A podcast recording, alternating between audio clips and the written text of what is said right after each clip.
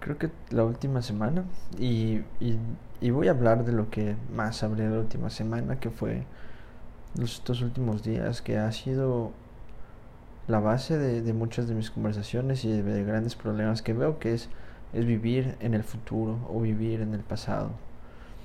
Y cuando uno vive tanto tiempo en el futuro, se le genera ansiedad. Cuando uno vive tanto tiempo en el pasado, se genera tristeza. Vivir en el pasado y tratar de, de cambiar cosas del pasado, juzgarse por cosas del pasado, por cosas que uno ya hizo, el que hubiera hecho mejor, el que pudo haber hecho esto diferente, simplemente es erróneo. Porque no podemos juzgar lo que hicimos en el pasado con la sabiduría y la experiencia que tenemos en el presente. Claro, no somos la misma persona. Podría decirse que estamos en un nivel de conciencia más alto ahorita que lo que era en el pasado. Obviamente, porque hemos ido caminando, hemos ido avanzando.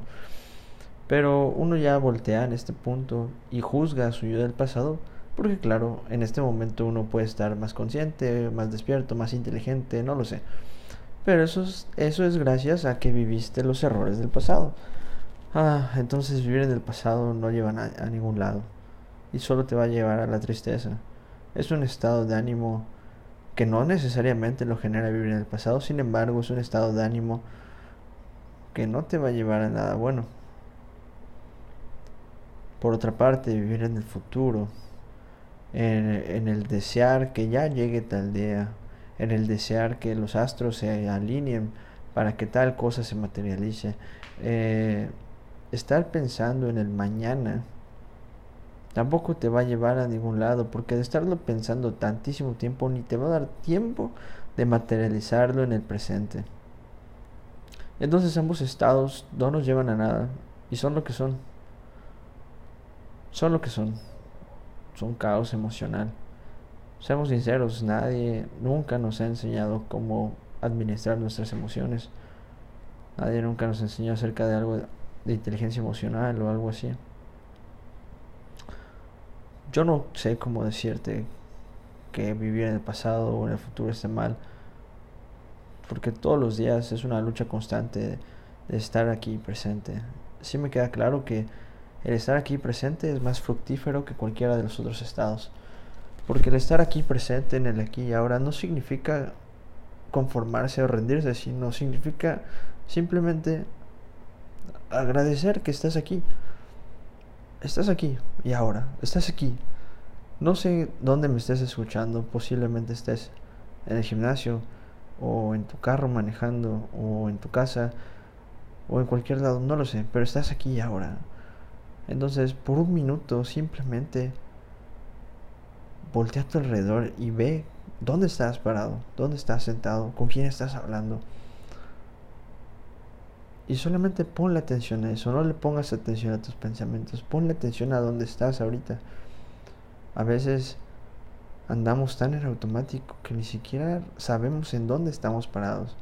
Se nos olvida de lo que estamos hablando con las personas. Acabas de ver a una persona y cinco minutos después que la dejas ver se te olvidó de lo que hablaste con ella. ¿Por qué? Porque no estabas ahí y ahora en ese momento. Y el tema con el vivir en el futuro o en el pasado es que no te permite estar aquí y ahora. Y la vida sucede aquí y ahora. Todos nosotros tenemos grandes sueños, grandes aspiraciones. Y es normal, es lógico. Me, me sorprendería que no las tuviéramos. Me sorprendería que no las tuvieras. Digo,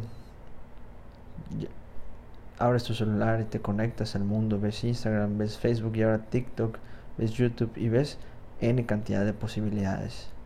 Absolutamente pareciera que todo es posible. Entonces, si todo es posible, quieras hacer todo lo posible para hacer lo posible y te, te frustras por no, por no estarlo haciendo en este momento. Hay un dicho que dice, todo su tiempo llegará. Todo a su tiempo y con un poco de esfuerzo llegará. Lo cierto es que todo a su tiempo, con un poco de esfuerzo y sobre todo con una visión clarificada, va a llegar en medida en que uno así lo quiera. yo sé que hay muchos más componentes para que algo se materialice. Y definitivamente hay quienes están en situaciones no tan privilegiadas como en la que yo estoy. Solamente puedo hablar desde mi perspectiva. Y es que todo a su tiempo, con esfuerzo y con un poco de visión, se materializa y llega. ¿A qué me refiero con esto? Haciendo las paces con tu pasado se te hará más fácil caminar. Entender que el pasado es lo que es, es algo que ya pasó, es historia. Y está bien, no te debe por qué definir, para nada. Pero ahí déjalo. Ya quedó ahí. Y el futuro, no vale la pena pensar tanto en el futuro. No es como, wow, no es como que, que, que, sean las perlas de la Virgen descubriéndose en el futuro. No, para nada. Para nada. Hace cinco años no tenía ni idea de lo que iba a estar pasando en este momento. Y lo cierto es que creo que es mejor de lo que yo hubiera podido pensar. Y no hablo de que estoy en la mejor situación de mi vida. Sin embargo, estoy aquí. Sin embargo, está chingoncísimo todo lo que tengo. Absolutamente tengo todo lo que yo necesito para ser feliz y para vivir. ¿De qué otra manera podría ser? No lo sé, pero esta es la manera. Entonces estoy muy agradecido. Más no estoy conforme. Pero estoy agradecido porque estoy consciente de saber que todo lo que yo quiero llegar a realizar y hacia dónde yo me quiero mover y quién quiero llegar a ser, empere, eh, depende enteramente de mí. Depende enteramente de mi esfuerzo, de mi dedicación y sobre todo mi control. De mi control sobre, sobre mí. ¿Y a qué me quiero referir con esto? ¿Ya te diste cuenta que este pedo, este juego, es mental? El relacionarte con una mujer es mental, es un juego mental, es tener el valor de acercarte con esa chica. Entonces es primero vencerte a ti, a tu mente del qué va a pasar, del qué dirán. Pasar una clase, exponer enfrente de todos es vencerte a ti, a la vergüenza. Ir y tener un buen empleo es primero vencerte a ti, el no, no estoy calificado, no, que voy a mandar mi currículum, no, no voy a ir a la, a la entrevista, es vencerte a ti. Todo es un juego mental. Todo se libra en la mente, entonces es un control de cómo te hablas a ti mismo. ¿Qué es lo que te repites día con día? ¿Cómo son tus pensamientos? Al final pasamos en la mayor parte del tiempo con nosotros mismos, no con nadie más, no con nuestra pareja, no con nuestra familia. Pasamos la mayor parte del tiempo con nosotros mismos. El 100% estamos con nosotros. Mm, y hay tiempo que compartimos. Entonces tu mejor relación debe ser contigo. Puede ser tu mejor amigo o tu peor enemigo. ¿Qué vas a hacer cuando surjan, cuando surjan pensamientos negativos? Y, y no hablo de tener un pensamiento positivo todos los días o mágico pendejo. No, no, no. Hablo acerca de cómo vas a lidiar contigo. Cómo vas a lidiar con tus problemas. Aunque seamos sinceros, los problemas no son para siempre. Y no hay ningún problema tan grande como para que realmente valga la pena eh, mortificarse por ello. Si lo ponemos en una escala de normal, nuestros problemas ni siquiera son tan grandes como un edificio. Es más, el lugar donde estás ahorita, ya sea tu carro, tu casa, tu departamento, el gimnasio, la oficina, donde sea que estés ahorita, ese lugar es más grande que ti. Tus problemas no pueden ser más grandes de lo que tú eres. Y por más ego que uno pueda llegar a sentir, no somos tan grandes. Y eso está chingoncísimo, entender que los problemas no son tan grandes. Pero el problema es que nadie nunca nos dijo cómo lidiar con nuestras emociones. Entonces el primer lugar es, es cómo vas a lidiar contigo mismo. Nunca vas a estar bien allá afuera ni vas a tener un excelente día, ni una excelente semana, ni una excelente relación, si no estás bien contigo mismo, si no puedes lidiar contigo mismo. Porque es un juego mental, es un juego de todos los días. Todos los días levantarse y pareciera que el ciclo se vuelve a reiniciar, que todo vuelve a iniciar. De la misma manera, pero no es cierto, siempre es diferente, siempre es diferente, jamás, jamás hay dos días iguales. Qué hueva sería que hubieran dos días iguales. Aunque pareciera que todos los días hay que levantarse temprano, hacer ejercicio, desayunar, ir a trabajar, ver a la familia y reiniciarlo. Y que pareciera una rutina, no es cierto. No, jamás es igual. Jamás vuelves a tener la misma conversación con la misma persona. Jamás vuelves a tomarte el mismo café. Jamás vuelves a hacer la misma rutina de ejercicio en el CrossFit. Jamás vuelves a hacer el mismo good. Así de sencillo es. Entonces, cada día es una nueva oportunidad para hacer cosas distintas. Para replantearnos por qué estamos haciendo lo que queremos hacer. ¿Por qué estamos haciendo lo que estamos haciendo? ¿Es lo que queremos hacer? ¿Y a dónde nos está llevando? ¿Por quién lo estamos haciendo? ¿Por la sociedad o por nosotros? Sí, hay que trabajar, hay que pagar cosas, hay cuentas por pagar, etcétera, etcétera, etcétera. Ok, pero ¿Qué tan feliz te hace lo que estás haciendo?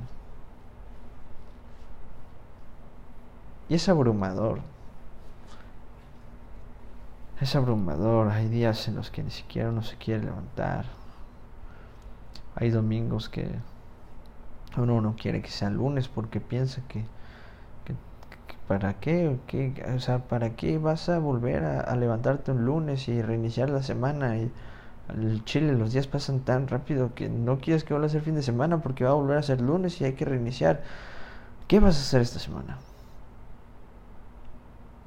Pues sí, es aterrador. Está de la verga. Está, está de la chingada. Pero absolutamente si te vas a dormir con ese pensamiento de qué puta hueva reiniciar la semana, muy probablemente tengas una semana de hueva. Y sí, está de la fregada. Pero te invito a hacer lo que voy a hacer que simplemente dormir agradeciendo y pensando que va a haber un mejor día y lo vas a materializar. Todo es la actitud.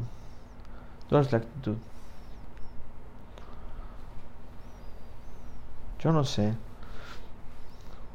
Yo no sé por qué escuchas mis podcasts. Y si los estás escuchando ahorita y ya llevas tiempo escuchando este proyecto, te lo agradezco en serio, no tienes una idea de cómo agradezco esto, su apoyo y sobre todo que, que estén en contacto conmigo. Porque es una de las razones que me motivan a seguir haciendo lo que, lo que estoy haciendo. Es tal cual, tal cual.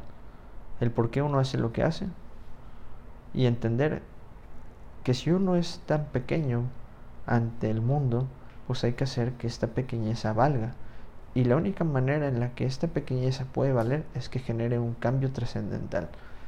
Y deja de ser pequeño cuando ya impacta en otra persona. Entonces quiero decirte que gracias. Quiero decirte que gracias y que por ti, filósofo de calle, es lo que es hoy. Ya no por mí. Te recuerdo que si un día quieres hablar con alguien, contar cualquier aspecto de la vida, nunca dudes en hablarme. Te dejaré absolutamente todos mis medios de contacto en la descripción y por favor cuéntame en Instagram qué es lo que te pareció de este episodio. Muchas gracias. Bye.